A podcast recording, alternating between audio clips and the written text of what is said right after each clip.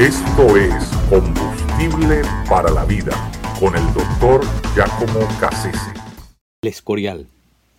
En esta segunda reseña sobre el Escorial quisiera referirme a las verdaderas causas eh, que dieron origen a este complejo, ¿verdad? Que ya narré, eh, muy particular, eh, muy apoteósico, mm, como, como es el Escorial. yo mencioné, ¿verdad?, la versión oficial, lo que dice el padre Sigüenza en su, en, su, en su libro voluminoso cerca del origen del, y la historia del Escorial, eh, quien era además secretario privado de, Felipe II.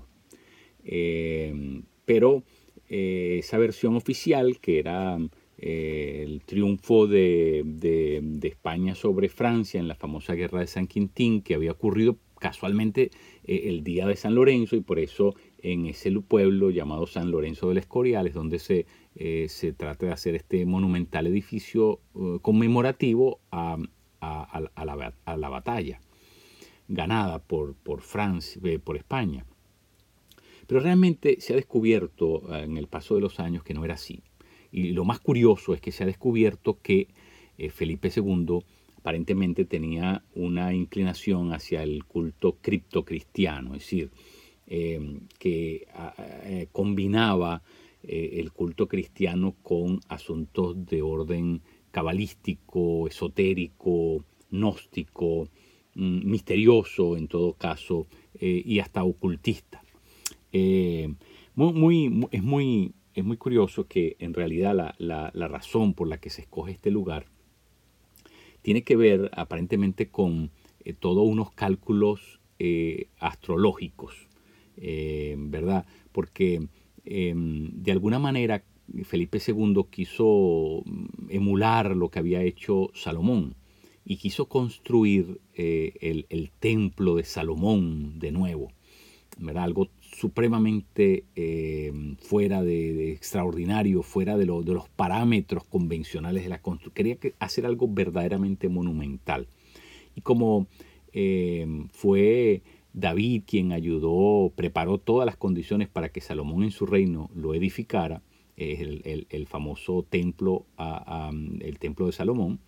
Bueno, de alguna manera fue exactamente lo que pasó entre Carlos V y Felipe II. Así que Felipe II em, de alguna manera quiso, em, pero las razones que estaban detrás de esto eran, como digo, de tipo bastante sospechosa.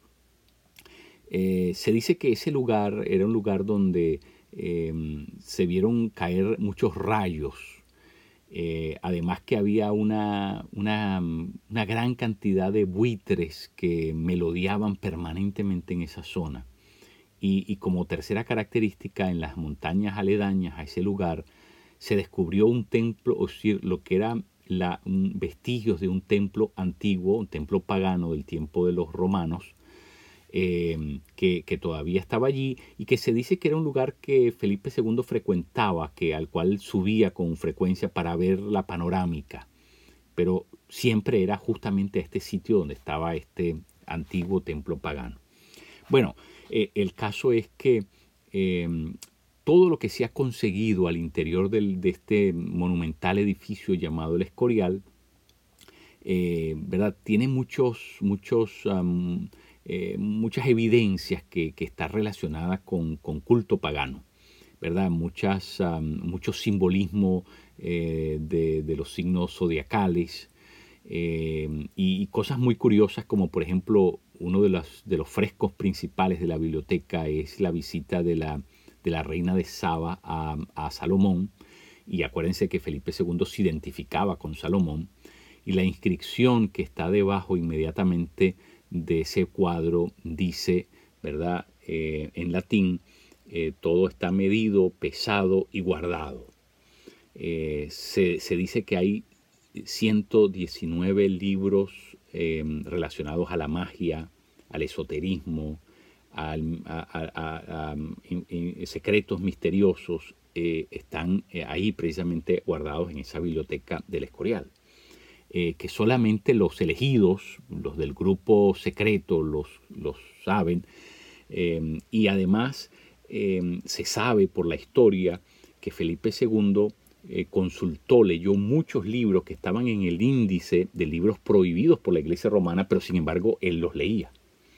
es, es, muy curioso también que eh, tanto las dos personas que él escogió para construir el Escorial, eh, Juan Bautista eh, de Toledo y Juan de Herrera, eran conocedores de lo que se llama la geografía sacra y tenían en su poder un libro que se llama El Teatro Mágico, ¿verdad?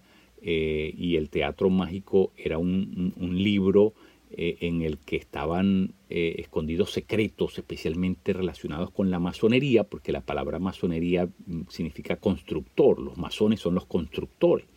Y eso es un, eh, ¿verdad? Es una historia larga, pero la masonería estaba vinculada a la construcción de templos paganos en su origen, y, que, y que, por supuesto estos templos que se construían guardaban de alguna manera em, em, una, conexión con, el mundo astral.